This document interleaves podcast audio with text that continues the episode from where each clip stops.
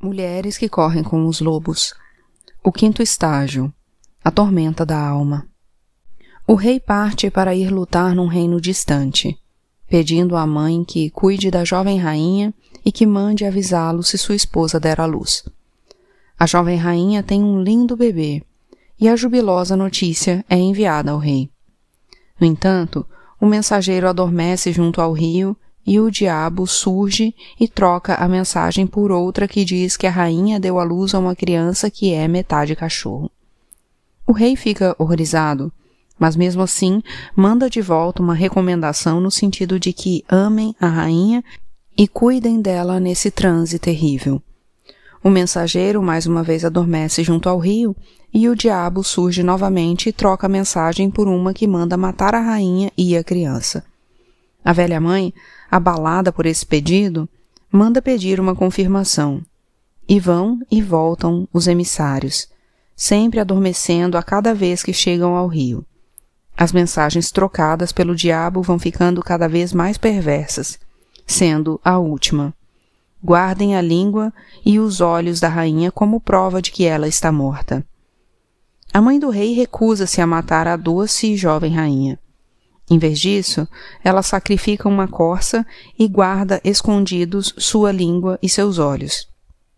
Ela ajuda a jovem rainha a amarrar o bebê em seu peito, cobre-a com um véu e diz que ela precisa fugir para salvar a vida. Elas choram e se beijam na despedida. Como o Barba Azul, o famoso jazão do Velocino de Ouro, o Hidalgo em La Lorona e outros maridos amantes mitológicos e dos contos de fadas, o rei casa-se e é logo chamado a se afastar. Por que motivo esses maridos mitológicos estão sempre indo embora logo depois da noite de núpcias? A razão é diferente em cada história, mas o fato psíquico essencial é o mesmo.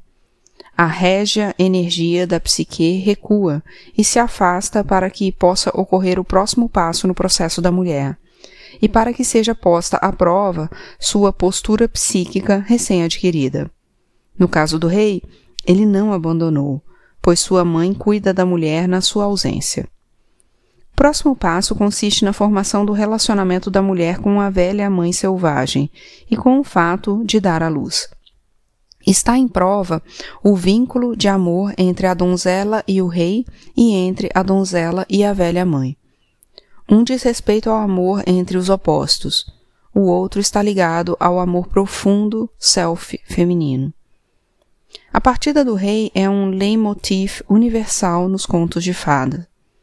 Quando sentimos, não que o apoio nos foi retirado, mas uma redução da proximidade desse apoio, podemos ter certeza de que um período de provas está prestes a começar período no qual será exigido de nós que nos nutramos somente da memória da alma, até que o amado retorne.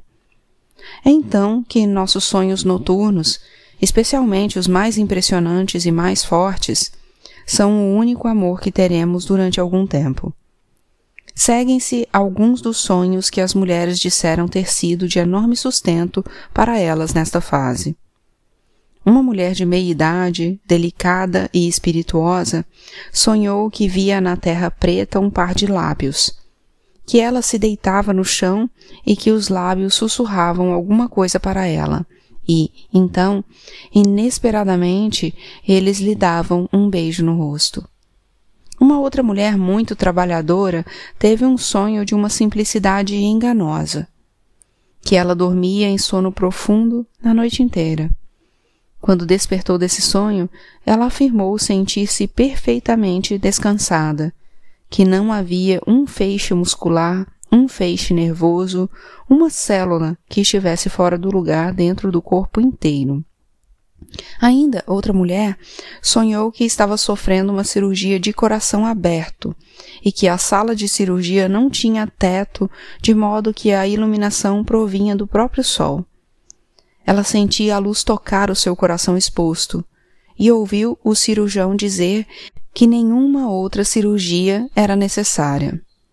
Sonhos como esses são experiências da natureza feminina selvagem, Eles são estados de sentimentos profundos em termos emocionais e muitas vezes físicos, que funcionam como uma reserva de alimentos. Podemos recorrer a ela quando é parco nosso sustento espiritual. Quando o rei vai embora em alguma aventura, sua contribuição psíquica para a descida é mantida pelo amor e pela memória.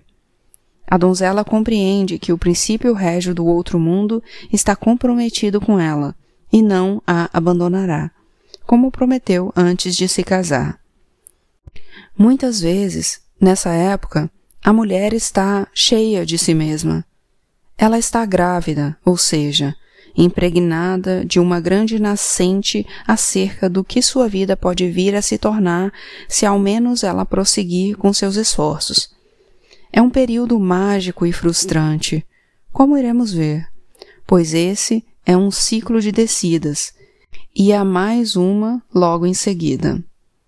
É em virtude da explosão de vida nova que a vida da mulher, mais uma vez, parece tropeçar perto demais da borda e salta direto no abismo. Desta vez, porém, o amor do masculino interno e o velho self selvagem irão apoiá-la como nunca antes. A união do rei e da rainha do outro mundo gera um filho. Um filho feito no outro mundo é uma criança mágica que tem todo o potencial associado ao mundo subterrâneo como, por exemplo, a audição aguçada e a capacidade inata de pressentir. Mas aqui ela está em seu anlage, ou estágio daquilo que irá ser. É nessa hora que as mulheres em viagem têm ideias surpreendentes. Alguns poderiam dizer grandiosas, que resultam de ter olhos e expectativas novos e esperançosos. Entre as mais jovens, isso pode ser tão simples quanto a procura de novos interesses e novos amigos. Para as mais velhas, isso pode representar uma epifania tragicômica de divórcio, reconstituição e um felizes para sempre sob medida para cada uma. O filho do espírito faz com que mulheres sedentárias saiam a escalar os Alpes aos 45 anos de idade é o filho do espírito que faz com que a mulher abandone toda uma vida de fixação no chão encerado para matricular-se na universidade. É o filho do espírito que leva a mulher que está jogando tempo fora, dedicando-se apenas ao que lhe dá segurança, a ganhar a estrada encurvada sob o peso da mochila. Dar à luz é o equivalente psíquico de adquirir identidade, um self, ou seja, ter uma psique não dividida. Antes desse nascimento de nova vida no outro mundo, é provável que a mulher considere que todos os aspectos e personalidades dentro de si sejam como um caldeirão de nômades que entram e saem da sua vida ao acaso. Com o nascimento no outro mundo, a mulher aprende que tudo que a toque, mesmo que de leve, faz parte dela às vezes é difícil fazer essa diferenciação de todos os aspectos da psique, especialmente no que diz respeito às tendências e impulsos que consideramos repulsivos. O desafio de amar aspectos desagradáveis de nós mesmas é um dos maiores esforços já enfrentados por uma heroína. Pode ocorrer que tenhamos medo de que uma detecção de mais de uma identidade dentro da psique poderia significar que somos psicóticas. Embora seja real que as pessoas com perturbações psicóticas também vivenciem muitas identidades, identificando-se com elas ou opondo-se a elas com bastante energia, a pessoa que não sofre de nenhum problema psicótico mantém todos os seus eus interiores de uma forma ordenada e racional. Eles são bem utilizados. A pessoa cresce e prospera. Para a maioria das mulheres, ser mãe e criar seus eus internos é um trabalho criativo, uma forma de conhecimento, não um motivo para abatimento. Portanto, a donzela sem mãos está esperando um bebê, um novo e pequenino self selvagem. O corpo, na gravidez, faz o que quer fazer. A nova vida prende-se, divide-se, cresce.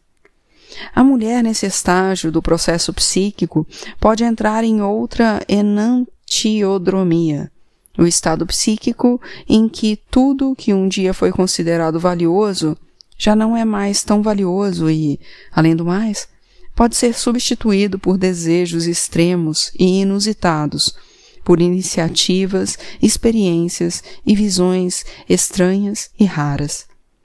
Para algumas mulheres, por exemplo, o casamento foi um dia a razão de ser de tudo. No entanto, numa enantiodromia, elas querem se soltar. O casamento é péssimo, o casamento é um saco, o casamento é uma cheice, uma merda, decepcionante. Troque a palavra casamento pelos termos amante, emprego, corpo, arte, vida e opções, e você perceberá o exato estado de espírito dessa época. E ainda há os desejos. É mesmo. A mulher pode ansiar por estar perto da água, ou por deitar de bruços com o rosto na terra, sentindo seu cheiro selvagem. Ela talvez sentisse ter de dirigir com o vento batendo no rosto ela pode ter de plantar algo, ou capinar algo, de arrancar plantas do chão ou de enfiá-las no chão. Ela pode ter de sovar e assar, absorta na massa até os cotovelos. Ela pode precisar fazer excursões selvagens pelas montanhas, saltando de uma rocha para outra, experimentando ouvir o eco de sua voz nas pedras. Ela pode precisar de horas de noites estreladas, em que as estrelas sejam como pó de arroz derramado sobre um piso de mármore negro. Ela pode ter a impressão de que irá morrer, e se não sair dançando nua numa tempestade de verão, se não ficar sentada em silêncio total, se não voltar para casa manchada de tinta, manchada de cor, manchada de lágrimas, manchada da lua.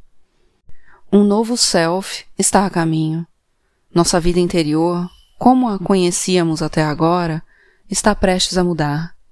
Embora isso não queira dizer que devamos descartar os aspectos razoáveis e especialmente os que fornecem apoio, numa espécie de arrumação enlouquecida da casa. É verdade que nessa descida um mundo objetivo e seus ideais fenecem, e durante algum tempo ficaremos irrequietas e insatisfeitas, pois a satisfação, a realização, reside no processo de nascer na realidade interior. Aquilo pelo que ansiamos jamais poderá ser concretizado por um parceiro, um emprego, pelo dinheiro, por um novo isso ou aquilo. E esse self criança que estamos esperando é produzido exatamente por esse meio, pela espera. À medida que o tempo passa na nossa vida e nos nossos esforços no outro mundo, o bebê cresce para vir a nascer. Na maioria dos casos, os sonhos noturnos da mulher irão prever o nascimento.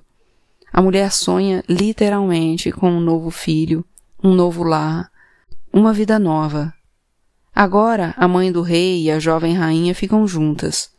A mãe do rei é, adivinhem quem? A velha lá que sabe. Ela conhece todos os costumes. A rainha mãe representa tanto os cuidados maternos ao estilo de Deméter, quanto um envelhecimento, como o de Hecate, no inconsciente das mulheres.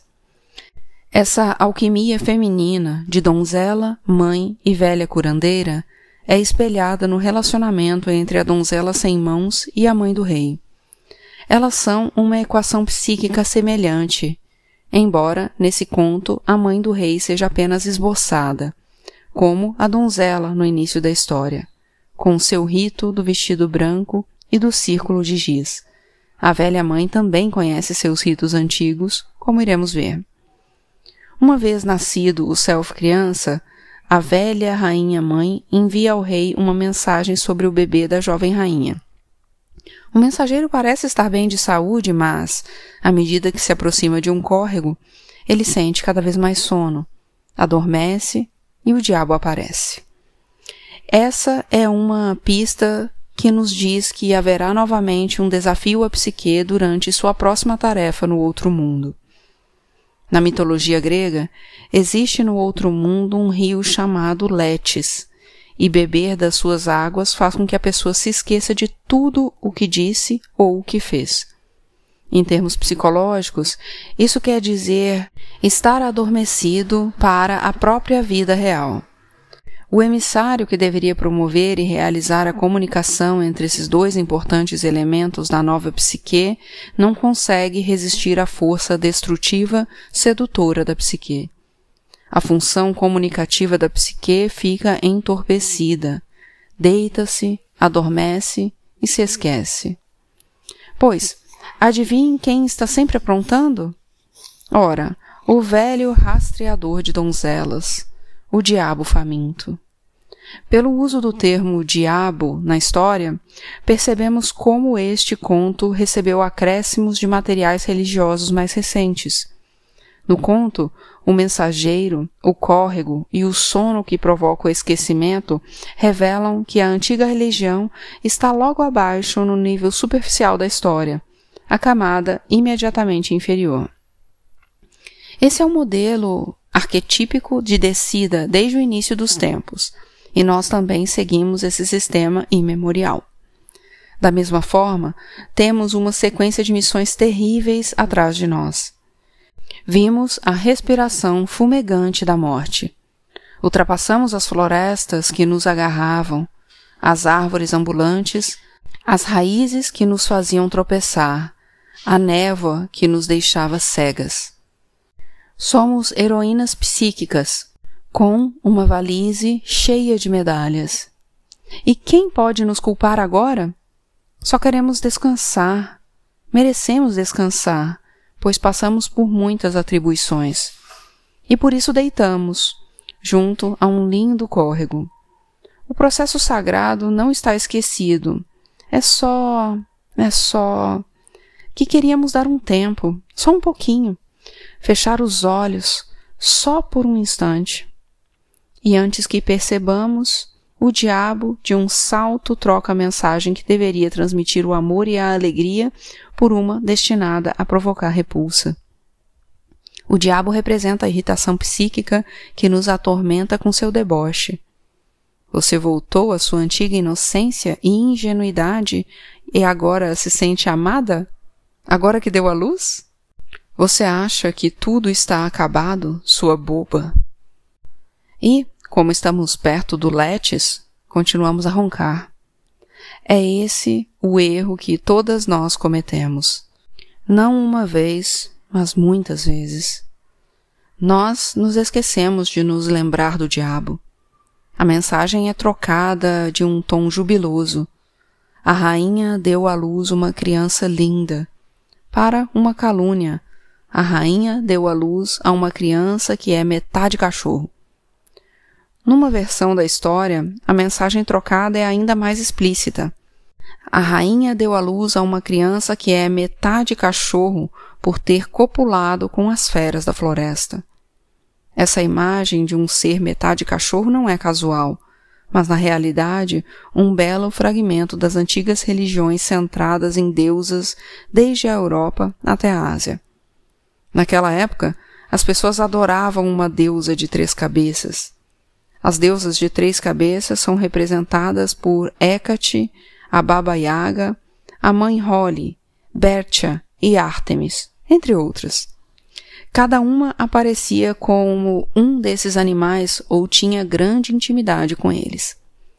Nas religiões mais antigas, essas e outras divindades femininas selvagens e poderosas transmitiam as tradições de iniciação feminina e ensinavam às mulheres todos os estágios da vida feminina, desde a donzela até a mãe e a velha enrugada.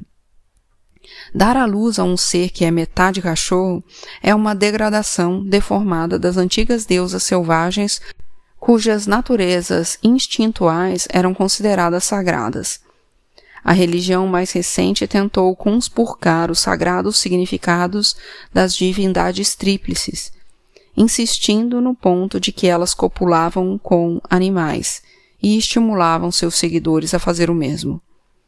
Foi a essa altura que a mulher selvagem foi derrubada e enterrada nas profundezas da terra, e o lado selvagem das mulheres começou não só a definhar, como a precisar ser mencionado em sussurros e em locais secretos. Em muitos casos, as mulheres que amavam a velha mãe selvagem tiveram de proteger sua vida com cuidado. Finalmente, esse conhecimento somente transparecia em contos de fadas, no folclore, em estados de transe e nos sonhos. E graças a Deus por isso. Enquanto no Barba Azul soubemos da existência do predador natural como alguém que corta as ações, sentimentos e ideias das mulheres, aqui na história da donzela sem mãos, examinamos um aspecto mais sutil, mas imensamente poderoso do predador. Um aspecto que devemos enfrentar na nossa psique e cada vez mais com frequência diária na nossa própria sociedade real. A donzela sem mãos revela como o predador tem a capacidade de distorcer as percepções humanas e as compreensões vitais de que precisamos para desenvolver dignidade moral, amplitude de visão e uma ação solidária na nossa vida e no mundo. No Barba Azul, o predador não permite que ninguém sobreviva.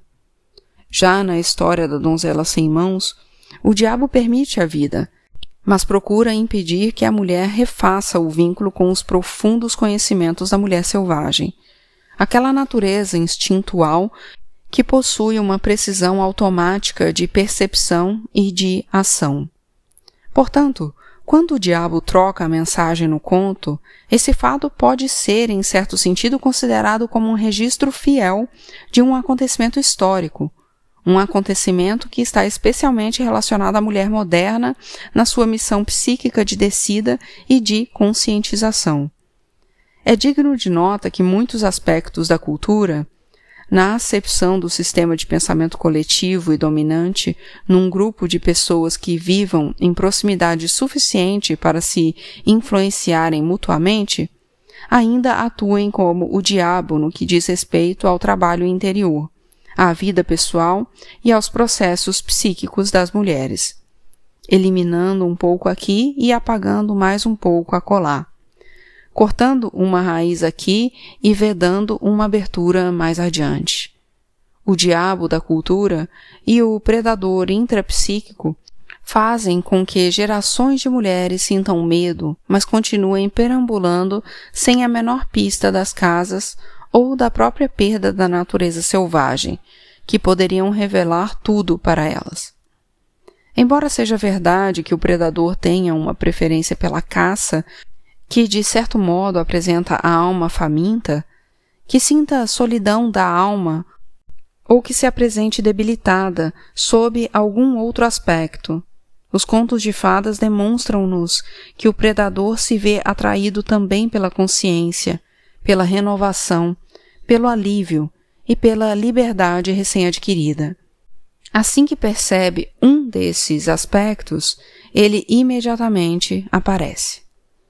Inúmeros enredos realçam o predador, incluindo-se os mencionados neste livro, bem como contos de fadas como Cap of Rushes e Alfur, e passando pelos mitos sobre a grega Andrômeda e a asteca Malinche. As estratégias usadas consistem na difamação dos objetivos da protagonista, no emprego de linguagem depreciativa para a descrição da vítima, nas críticas irracionais, nas proibições e nas punições injustificáveis. São esses os meios pelos quais o predador troca as mensagens vitalizantes entre a alma e o espírito por mensagens letais que nos cortam o coração despertam nossa vergonha e, o que ainda é mais importante, nos deixam inibidas para tomar atitudes corretas. Em termos culturais, podemos dar muitos exemplos de como o predador molda ideias e sentimentos a fim de roubar a luz da mulher. Um dos exemplos mais surpreendentes da perda da percepção natural consiste nas gerações de mulheres cujas mães interromperam a tradição de ensinar e preparar suas filhas para acolhê-las naquele que é o aspecto mais básico e físico do ser mulher, a menstruação. Na nossa cultura, mas também em muitas outras, o diabo trocou a mensagem de tal forma que o primeiro sangramento e outros ciclos subsequentes fossem cercados de humilhação em vez de assombro. Isso fez com que milhões de jovens mulheres perdessem a herança do seu corpo miraculoso e, em vez disso, sentissem medo de estar morrendo, sofrendo alguma doença ou sendo punidas por Deus. A cultura e os indivíduos dentro da cultura captaram a mensagem deformada pelo diabo sem examiná-la, passando-a adiante de uma forma impressionante, transformando assim o período da mulher pleno das sensações mais intensas em termos emocionais e sexuais num período de vergonha e punição. Como podemos depreender da história quando o predador invade uma cultura? seja ela de uma psique, seja de uma sociedade, os vários aspectos dos indivíduos dessa cultura têm de usar de astúcia, ler nas entrelinhas, manter sua posição, para que não se vejam carregados pelas alegações escandalosas, mas atraentes do predador. Quando há um excesso do predador e uma carência da alma selvagem, as estruturas religiosas, sociais e emocionais da cultura começam a mudar o natural para o artificial, o selvagem para o não selvagem e a fazer especulações sombrias acerca da natureza instintual. É então que métodos dolorosos e antinaturais substituem o que anteriormente era abordado com sabedoria e reflexão. Entretanto, por mais que o diabo minta e tente mudar as belas mensagens acerca da vida real da mulher para mensagens perversas, invejosas e desanimadoras, a mãe do rei vê realmente o que está ocorrendo e se recusa a sacrificar a filha. Em termos modernos, ela não tentaria silenciá-la, não a aconselharia a não dizer a verdade. Não a estimularia a fingir ser menos para manipular mais. Essa figura de mãe selvagem do outro mundo corre o risco de represálias ao seguir o que ela sabe ser o melhor caminho. Em vez de ser sua cúmplice, ela é mais esperta do que o predador. Ela não cede. A mulher selvagem sabe o que é íntegro, sabe o que ajudará a mulher a prosperar. Reconhece um predador ao ver um, sabe o que fazer a respeito. Mesmo quando pressionada pelas mensagens culturais ou psíquicas mais deturpadas, mesmo com um predador à solta na cultura ou na psique individual, todas nós ainda podemos ouvir suas instruções selvagens originais e agir de acordo com elas. Isso é o que as mulheres aprendem quando cavam até atingir sua natureza selvagem e instintiva. Quando realizam o trabalho da iniciação profunda e do desenvolvimento da consciência. Elas recebem uma enorme capacitação através do desenvolvimento da visão, da audição, do ser e do fazer selvagens. As mulheres aprendem a procurar o predador em vez de espantá-lo, ignorá-lo ou de ser gentis com ele.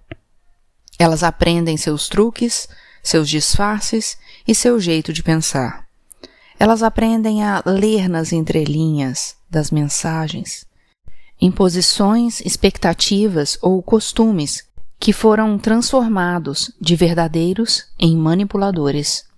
Em seguida, quer o predador esteja emanando do nosso próprio meio psíquico, quer seja do meio cultural, quer de ambos, agora temos perspicácias e somos capazes de enfrentá-lo de frente e fazer o que precisa ser feito.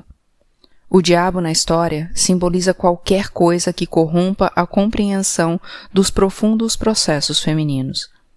Sabemos que não é preciso um torquemada para atormentar a alma das mulheres. Elas também podem ser atormentadas pela boa vontade de métodos novos, porém antinaturais, que, se levados ao exagero, roubam da mulher sua benéfica natureza selvagem e sua capacidade de criar alma. A mulher não precisava viver como se tivesse nascido no ano mil antes de Cristo. No entanto, o antigo conhecimento é universal, um aprendizado eterno e imortal, que terá tanta aplicação aqui, daqui a cinco mil anos, quanto hoje, e quanto há cinco mil anos atrás. É um conhecimento arquetípico, e esse tipo de sabedoria é atemporal. Convém lembrar que o predador também é atemporal.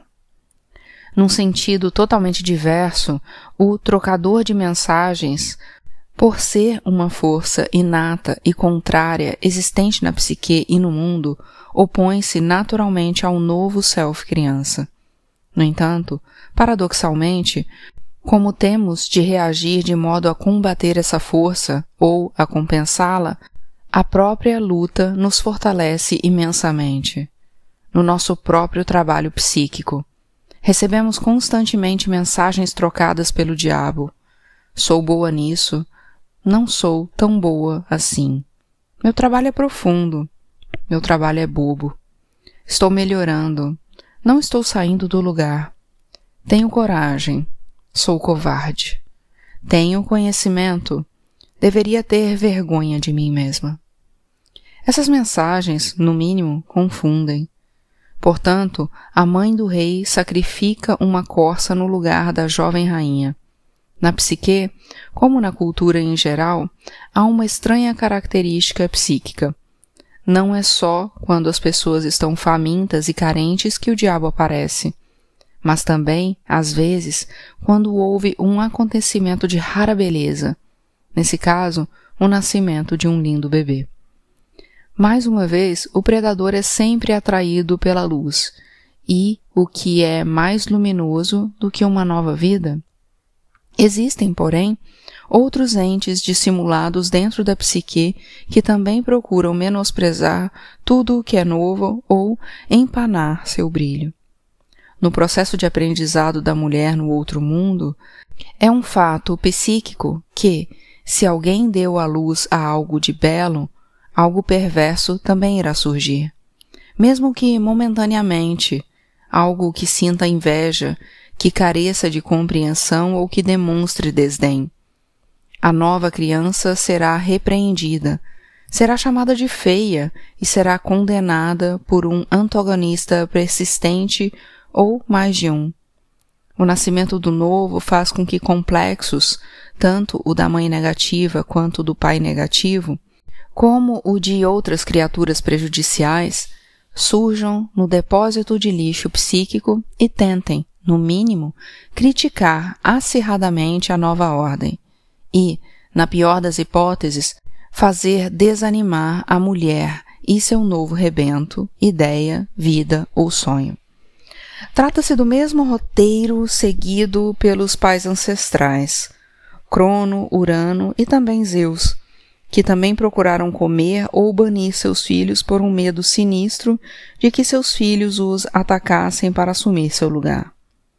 Em termos junguianos, essa força destrutiva seria chamada de complexo, um sistema organizado de sentimentos e ideias na psique que se mantém inconsciente ao ego e que, portanto, consegue, de certo modo, impor sua vontade a nós. No ambiente psicanalítico, o antídoto é a consciência dos nossos talentos e das nossas fraquezas, para que o complexo não consiga agir isoladamente.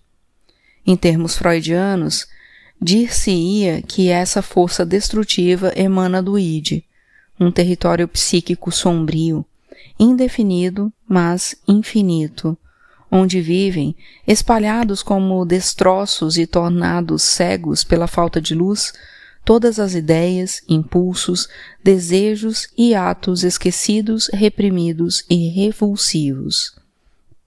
Nesse ambiente psicanalítico, a solução é alcançada através da lembrança de impulsos e pensamentos inferiores, da sua conscientização, da sua descrição, rotulação e classificação, com o objetivo de diluir seu potencial. Segundo algumas histórias da Islândia, essa força mágica destrutiva interna à psique é às vezes Braque, o homem de gelo. Há uma história antiga na qual é cometido o crime perfeito. Braque, o homem de gelo, mata uma mulher humana que não retribui seu afeto. Ele a mata com uma adaga de gelo. A adaga, assim como o homem, derrete ao sol do dia seguinte, não havendo, portanto, a arma para denunciar o assassino. Do próprio assassino, porém, não sobrou nada. A figura sinistra do homem de gelo do mundo dos mitos possui a mesma mítica estranha de aparecimento-desaparecimento, característica dos complexos da psique humana, bem como o mesmo modus operandi do diabo na história da donzela sem mãos. É por isso que o aparecimento do diabo é tão desnorteante para a inicianda. À semelhança do homem de gelo, ele surge do nada, comete o assassinato e depois desaparece, dissolvendo no nada, sem deixar rastros. Essa história, porém, nos transmite uma pista excelente. Se você sente que perdeu sua missão, sua vitalidade, se você se sente confusa, ligeiramente desligada, procure o diabo, o que arma emboscadas para a alma dentro da sua própria psique. Se você não conseguir vê-lo, ouvi-lo, apanhá-lo em flagrante, parta do pressuposto de que ele esteja trabalhando e, acima de tudo, mantenha-se afastada. Não importa o cansaço ou o sono que você sinta, por mais que você tenha vontade de fechar os olhos à sua verdadeira tarefa. Na realidade, quando a mulher tem um complexo demoníaco, ele ocorre exatamente como descrevemos. Ela vai avançando, saindo-se bem, cuidando do seu nariz, e, de repente, o diabo salta à sua frente. Com isso, toda sua obra perde energia, começa a mancar, a tossir, a tossir cada vez mais e acaba desmaiando. O complexo demoníaco, usando a voz do ego, ataca a sua criatividade, suas ideias e seus sonhos. Na história, ele aparece como uma ridicularização ou uma depreciação interna da experiência da mulher no outro mundo. O diabo mente ao afirmar que o tempo passado pela mulher no outro mundo produziu uma fera, quando na realidade ela gerou uma bela criança. Quando diversos santos escreveram que lutaram para manter a fé no Deus por eles escolhidos, que eram acossados a noite inteira pelo demônio, que queimava seus ouvidos com palavras destinadas a abalar sua determinação, que arrancava seus olhos do lugar com aparições horríveis e, em geral, arrastava sua alma sobre o vidro moído, eles estavam falando desse exato fenômeno, da súbita aparição do demônio. Essa emboscada psíquica tem como objetivo abalar a fé, não só a fé em você mesma, mas no trabalho delicado e cuidadoso que você está realizando no inconsciente. É preciso uma fé considerável para continuar nessa hora, mas precisamos e conseguimos continuar. O rei, a rainha e a mãe do rei, todos os elementos da psique estão puxando numa direção, na nossa direção, e por isso devemos perseverar com eles. A essa altura, é um trabalho quase na reta de chegada. Seria um enorme desperdício e ainda mais doloroso abandonar o esforço agora. O rei da nossa psique tem grande firmeza. Ele não desaba com o primeiro golpe. Ele não definha com ódio e desejo de vingança, como o demônio gostaria. O rei, que ama tanto sua esposa, fica chocado com a mensagem trocada, mas manda de volta uma mensagem recomendando que cuidem da rainha e do filho na sua ausência. Esse é o teste da nossa certeza interior. Será que duas forças podem manter seu vínculo mesmo que uma delas seja exposta como abominável e desprezível? Será que uma pode dar apoio à outra, não importa o que aconteça? Será que a união pode continuar mesmo quando sementes de dúvida estão sendo diligentemente espalhadas? Até aqui, a resposta é positiva. o teste para se saber se pode haver um casamento de amor duradouro entre o outro mundo selvagem e a psique terrena está sendo respondido, e muito bem. No caminho de volta ao castelo, o mensageiro mais uma vez adormece junto ao riacho, e o demônio troca a mensagem para matem a rainha. Aqui, o predador tem esperanças de que a psique se torne polarizada e se suicide ao rejeitar todo um aspecto de si mesma. Aquele aspecto crucial, o recentemente desperto, o conhecimento da mulher. A mãe do rei fica horrorizada com a mensagem, e ela e o rei passam a se escrever com frequência, cada um procurando esclarecer a mensagem do outro, até que, finalmente, o demônio troca a mensagem do rei para matem a rainha, arranque-lhe os olhos e a língua para servir de prova. Nessa altura, temos uma donzela sem condições de captar o mundo, sem mãos, pois o demônio ordenou que fossem decepadas. Agora exige outras amputações. Ele agora quer também que ela não consiga falar nem ver de verdade. Este é um senhor demônio e, no entanto, o que ele exige nos causa uma imensa hesitação, pois o que ele quer ver acontecer são exatamente os comportamentos que vêm oprimindo as mulheres desde os tempos mais remotos. Ele quer que a donzela obedeça aos seguintes princípios: não veja a vida como ela é. Não compreenda os ciclos da vida e da morte. Não persiga seus anseios. Não fale de todas as coisas selvagens. A velha mãe selvagem, encarnada pela mãe do rei, fica indignada com a ordem do demônio e diz que é demais pedir aquilo. Ela simplesmente se recusa a obedecer. Na tarefa da mulher, a psique diz: Isso já é demais, isso eu não posso e eu não vou tolerar. E a psique começa a agir com mais astúcia, em consequência da sua experiência espiritual nessa iniciação da resistência. A velha mãe selvagem poderia ter apanhado suas saias, mandando selar uma parelha de cavalos e sair do mundo afora para encontrar seu filho e determinar que tipo de coisa estava cometido para querer matar sua linda rainha e seu primogênito. Mas ela não o faz. Em vez disso, numa tradição consagrada pelo tempo, ela manda a jovem iniciada partir para mais um local de iniciação simbólica, a floresta. Em alguns ritos, o local da iniciação era o interior de uma caverna ou o sopé da montanha. Mas no outro mundo, onde é abundante o simbolismo das árvores, na maioria das vezes é a floresta. Compreendamos o que isso significa. Mandar a donzela embora para outro local de iniciação teria sido, de qualquer forma, o curso natural dos acontecimentos, mesmo que o demônio não tivesse surgido e trocado as mensagens. Na descida, existem diversos locais de iniciação, um seguindo-se ao outro, todos com suas próprias lições e consolos. Seria possível afirmar que o demônio praticamente garante que a mulher irá sentir a compulsão de se levantar e se apressar até o próximo estágio. Lembre-se de que ocorre naturalmente um certo período após o parto no qual se considera que a mulher pertence ao outro mundo. Ela é empoada com o pó de lá, regada pela água de lá, tendo penetrado no mistério da vida, morte, dor, alegria durante o trabalho do parto. Portanto, por algum tempo, ela não está aqui, mas sim ainda lá. Leva tempo para que ela volte à superfície.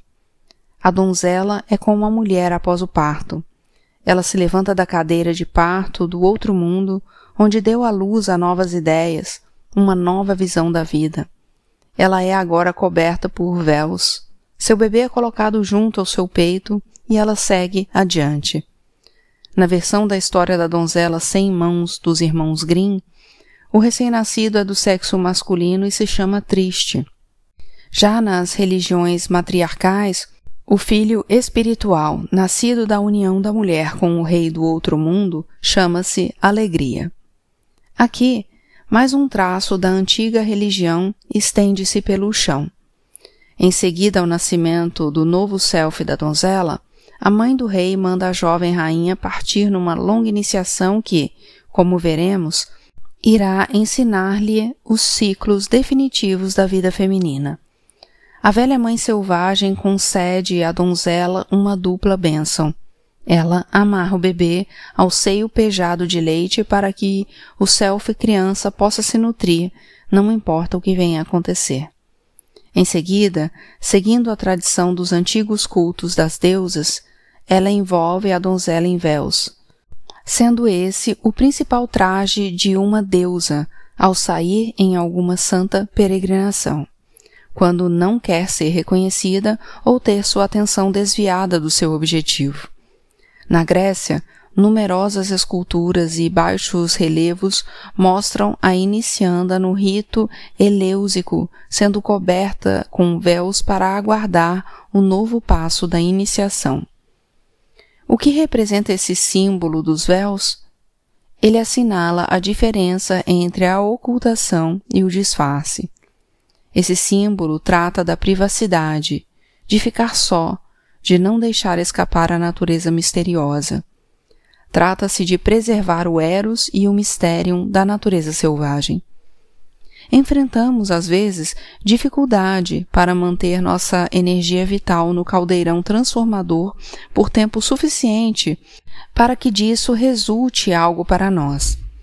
Precisamos guardar esse segredo conosco sem revelá-lo para quem quer que nos peça, ou para qualquer inspiração sorrateira que de repente caia sobre nós dizendo-nos que seria uma boa ideia inclinar o caldeirão e despejar o melhor de nós mesmos na boca dos outros ou no próprio chão.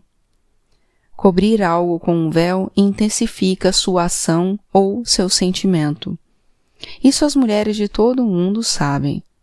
Havia uma expressão usada pela minha avó: cobrir a tigela significava pôr um pano sobre uma tigela com uma massa sovada para fazer o pão crescer. O véu para o pão e o véu para a psique têm o mesmo objetivo. Existe um poderoso fermento na alma das mulheres durante sua descida. Ocorre nelas uma forte fermentação. Ficar por trás de véus aperfeiçoa nosso insight místico. Desse ponto de vista, todos os seres humanos parecem diáfanos. Todos os acontecimentos, todos os objetos têm a cor que teriam ao amanhecer, ou num sonho. Na década de 1960, as mulheres costumavam cobrir-se com o próprio cabelo. Elas deixavam crescer longas cabeleiras, passavam o cabelo a ferro e o usavam como uma cortina, como um meio de encobrir o rosto como se o mundo estivesse aberto demais, nu demais, e o cabelo pudesse isolar o frágil self de cada uma. Há uma dança no Oriente Médio com véus, e é claro que as muçulmanas modernas usam véus. A babushka da Europa Oriental e os trajes usados nas cabeças de mulheres das Américas Central e do Sul também são remanescentes dos véus. As mulheres da Índia usam véus naturalmente, da mesma forma que as africanas. À medida que fui observando o mundo, comecei a sentir um pouco de pena da mulher moderna que não tem véus para usar. Pois, ser uma mulher livre e usar um véu à vontade é dispor do poder da mulher misteriosa. Ver uma mulher dessas oculta por véus é uma experiência impressionante. Uma vez eu vi algo que daí em diante me manteve fascinada pelo véu. Minha prima Eva, arrumando-se para seu casamento. Eu, com cerca de oito anos de idade, estava sentada na mala de viagem com a minha grinalda de dama de honra já fora do lugar, com uma das meias esticadas e a outra já engolida pelo sapato. Ela primeiro pôs o vestido longo de cetim branco, com quarenta botõezinhos recobertos de cetim nas costas. Depois calçou as longas luvas brancas de cetim, cada um com dez botões recobertos. Ela puxou o véu, que ia até o chão, de modo a cobrir seu lindo rosto e os ombros. Minha tia Teres afofou o véu em toda sua extensão, pedindo a Deus que ficasse perfeito. Meu tio Sebastian parou no portal, perplexo, pois Eva não era mais uma mortal, era uma deusa. Por trás do véu, seus olhos pareciam prateados, seu cabelo como que salpicado de estrelas, sua boca uma flor vermelha. Ela era só ela mesma, contida e poderosa, e adequadamente fora do alcance. Alguns dizem que o ímen é o véu, outros que a ilusão é o véu. Nenhum dos dois grupos está errado, mas há mais a ser dito. Por ironia, embora o véu tenha sido usado para ocultar a beleza do olhar concupiscente dos outros, ele também é apetrecho da femme fatale. Usar um véu de um certo tipo, uma certa hora, com um certo amante e com uma certa aparência, é transpirar uma intensa e indefinida eroticidade que provoca uma verdadeira suspensão na respiração. Na psicologia feminina, o véu é um símbolo da capacidade das mulheres de assumir a presença ou a essência que desejem. Há uma surpreendente força espiritual na mulher coberta por véus. Ela inspira tanta admiração que todos que a encontram param onde estão, tão perplexos com sua aparição que só podem deixá-la em paz. A donzela do conto é coberta com véus para sair em viagem, tornando-se, portanto, intocável. Ninguém ousaria erguer seu véu sem sua permissão. Depois de todas as atitudes invasoras por parte do demônio, ela está mais uma vez protegida. As mulheres também sofrem essa transformação. Quando se encontram cobertas de véus, as pessoas sensatas sabem que é melhor não invadir seu espaço psíquico. Pois bem, depois de todas as falsas mensagens da psique, e mesmo no exílio, estamos protegidas por algum conhecimento superior, alguma solidão suntuosa e benéfica que tem origem no nosso relacionamento com a velha mãe selvagem. Estamos mais uma vez com o pé na estrada, mas em segurança. Por estarmos usando o véu, demonstramos pertencer à mulher selvagem. Somos dela e, embora não sejamos inatingíveis, de algum modo, algo nos mantém afastadas de uma imersão total na rotina da vida. As diversões do mundo objetivo não nos deslumbram. Estamos perambulando à procura do nosso lugar, da nossa terra natal no inconsciente. Como se diz que as árvores frutíferas em flor estão usando lindos véus, nós e a donzela somos agora macieiras floridas em movimento à procura da floresta a qual pertencemos. O sacrifício da corça era um rito de revivificação para as mulheres, um rito que teria sido conduzido por uma mulher mais velha como a mãe do rei, pois ela seria designada conhecedora dos ciclos da vida e da morte. No sacrifício da corça vemos mais um traço da religião antiga. O sacrifício de um corso era um rito antigo destinado a liberar sua energia suave porém saltitante. Como as mulheres da descida, esse animal sagrado era conhecido como um intrépido sobrevivente do frio e dos invernos mais desesperadores. Considerava-se que a corça era plenamente eficiente em procurar provisões, em dar à luz e viver de acordo com os profundos ciclos da natureza. É provável que os participantes de um ritual destes pertencessem a um clã e que a ideia do sacrifício era a de dar lições às iniciantes quanto à morte, bem como a de nelas infundir as qualidades do próprio animal selvagem. Aqui repete-se o sacrifício, um duplo rubedo, um sacrifício de sangue, na realidade. Em primeiro lugar, há o sacrifício da corça, um animal sagrado da antiga linhagem da mulher selvagem. Nos ritos antigos, matar uma corça fora da estação significava violar a velha mãe selvagem. O abate de animais é um trabalho perigoso, pois diversas entidades gentis úteis adotam o disfarce de animais. Considerava-se que matar um animal fora da estação colocava em risco o delicado equilíbrio da natureza, podendo provocar uma represália de proporções míticas. No entanto, o ponto principal é que o sacrifício de um animal mãe, uma corça, que representa o conhecimento feminino acompanhado do consumo da sua carne e do uso do seu pelo para proteção contra o frio e para demonstrar a participação do clã, o tornar-se animal era um ritual sagrado entre as mulheres desde o início dos tempos. Guardar olhos, as orelhas, o focinho, os chifres e diversas vísceras era dispor do poder simbolizado pelas suas funções, a visão aguçada, a percepção de longe, a movimentação veloz, a resistência física, o tom certo para chamar a própria espécie e assim por diante.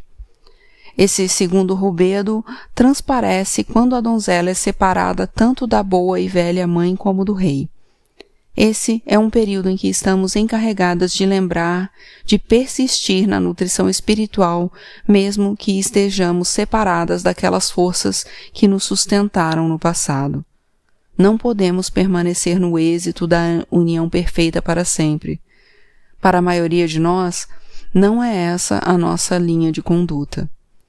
Nossa missão é, sim, a de, a certa altura, nos afastarmos dessas forças estimulantes, permanecendo, entretanto, em vínculo consciente com elas, e prosseguir para a tarefa seguinte. É fato que podemos nos fixar num aspecto especialmente agradável da união psíquica e ali permanecer para sempre, mamando na teta sagrada. Isso não quer dizer que a nutrição seja destrutiva. Pelo contrário, a nutrição é absolutamente essencial para a viagem e necessária em quantidades substanciais. Na realidade, se a nutrição for insuficiente, a inicianda perderá energia, cairá em depressão e definhará até não ser mais do que um sussurro. No entanto, se permanecermos no nosso local preferido da psique, como por exemplo somente na beleza ou somente no êxtase, o processo de individuação vai ficando cada vez mais lento. A verdade nua e crua é que aquelas forças sagradas que encontramos dentro da nossa psique devem um dia ser abandonadas, pelo menos momentaneamente, para que o próximo estágio do processo possa se realizar. Como no trecho em que as duas mulheres se despedem em pranto. Nós devemos nos despedir das preciosas forças interiores que nos ajudaram imensamente. Depois, com o nosso self criança preso ao seio e ao coração, botamos o pé na estrada. A donzela está mais uma vez a caminho, vagueando na direção de um enorme bosque com a fé inabalável de que algo irá surgir no imenso aglomerado de árvores. Algo que crie alma.